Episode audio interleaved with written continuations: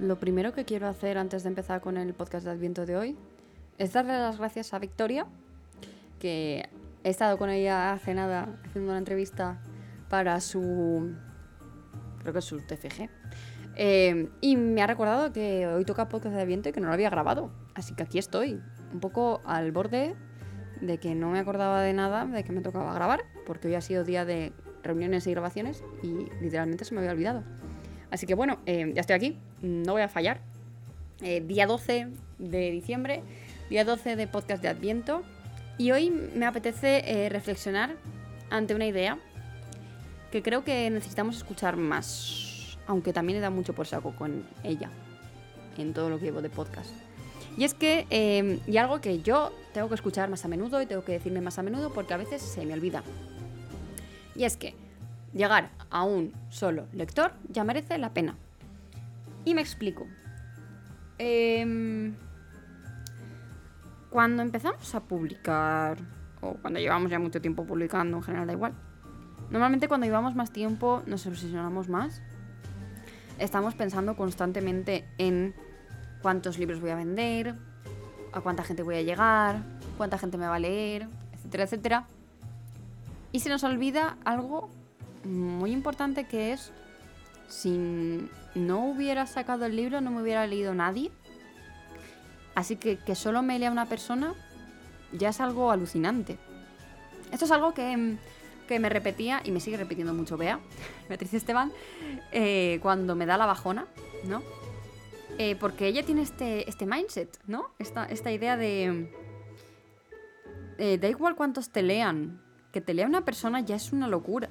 O sea, tú piénsalo bien, vamos a analizarlo. Esto ya no me lo dice Bea. Bueno, sí, pero da igual. Em, vamos a analizarlo. Tú un día tienes una idea. Se te ocurre. Hace clic. Lo pones por escrito. Te pasas semanas, meses, incluso años escribiendo esa idea. De momento esa idea, por cosas de la vida, la autopublicas o llega a una editorial y sale al público. O incluso no, incluso lo pones en Wattpad, me da igual. Y llega una persona que la lee. Una persona que no conoces de nada. Que no sabías que existía, que ella no sabía de tu existencia. Llega tu historia y la lee. O sea, eso es una locura. Eso es conexión entre personas. Eso es algo que, em, que estamos muy acostumbrados a ver porque estamos muy acostumbrados a ir a la librería o a donde sea pillar un libro y empezar a leerlo. Y muchas veces no caemos en quién ha escrito el libro.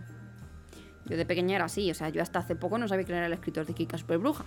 No sabía que era un señor alemán. Ni tampoco sabía quién era la escritora de los cinco.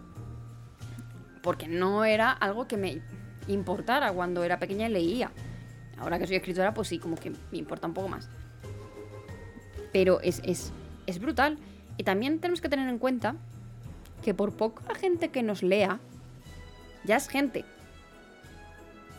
Por ejemplo, tú imagínate que te leen 20 personas. Intenta meter 20 personas en una habitación pequeña. Mira a ver si caben. Intenta poner 20 personas en una presentación de libros. Es muy difícil llegar a 20 personas. Muy difícil. Sobre todo si estás empezando. Son 20 personas que te han leído.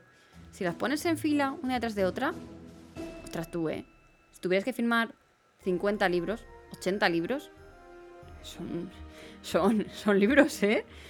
Que te lo digo porque una vez, una vez, creo que es la única que me va a pasar, en eh, la firma de libros de Madrid que tuve en la feria con el Imperio del Sueño, después de la presentación, firmé 80 libros.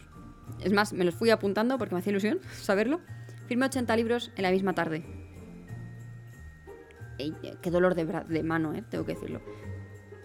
80 personas con las que hablar, con las que compartir, con las que... Mm, que te habían leído o no, o te iban a leer. Es una locura. Así que empieza a agradecer que tienes a esa persona, a una persona, a dos, a tres, a diez, quince, veinte personas que te leen porque si no lo hubieras movido, no tendrías a ninguna. A ninguna. Y está muy feo infravalorar a ese único lector que ha llegado hasta ti. Porque es un lector que le está gustando tu historia, que está leyéndola, que le ha parecido la mejor historia del mundo, yo qué sé. Y esa persona no se merece tu cara larga, ni se merece tu Jolín solo llega de una persona. Es que esa persona lo ha leído. Es que es muy fuerte. Es que me gusta mucho pensarlo porque me parece muy guay. Yo desde hace tiempo ya estoy pensando en eso de me da igual cuánta gente me lea.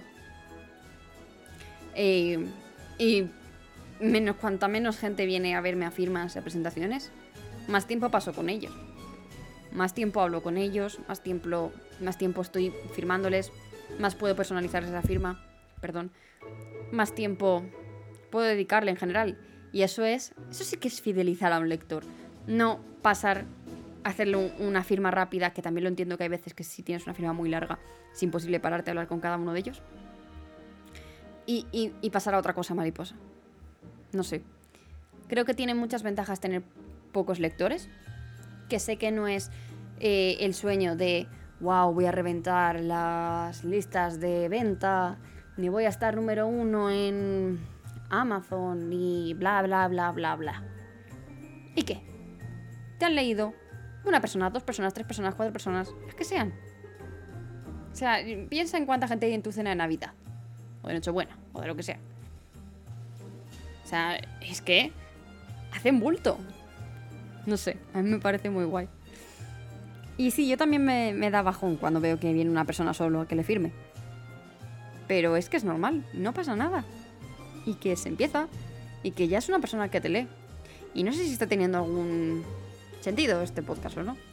Pero espero que sí, porque además hoy tengo el cerebro muy, muy quemado, no me va mucho la vida. Y ya está, hasta aquí mi, reflexión hoy aquí en el podcast de Adviento. Así que em, como ejercicio te digo que no te machaques, que pienses que esa persona que te ha leído, si es una, si son 100, me da igual, está disfrutando de tu historia, le ha gustado, ha encontrado tu libro y ha decidido leer el tuyo por encima de cualquier otra lectura que ha podido encontrarse. Así que valóralo como se merece y yo qué sé. Hazle algo guay. Mándale un audio agradeciéndoselo. Eh, mándale una postal firmada. Esto lo hacía yo al principio mucho. Cuando alguien leía mi libro, bueno, me, faltaba mm, mandarle mi brazo por, por correo postal para darle las gracias. Mandaba un montón de regalos a la gente. eh, agradeceselo. Porque, porque lo va a agradecer también. Y ya está. Poco más. Nos escuchamos mañana en un nuevo podcast de Adviento, que mañana además es martes 13. Así que intentaré no morir atropellada. Y, y nada, eso. Que te lo vayas pasando bien esta semana y que animo con, con todo lo que se viene. Adiós.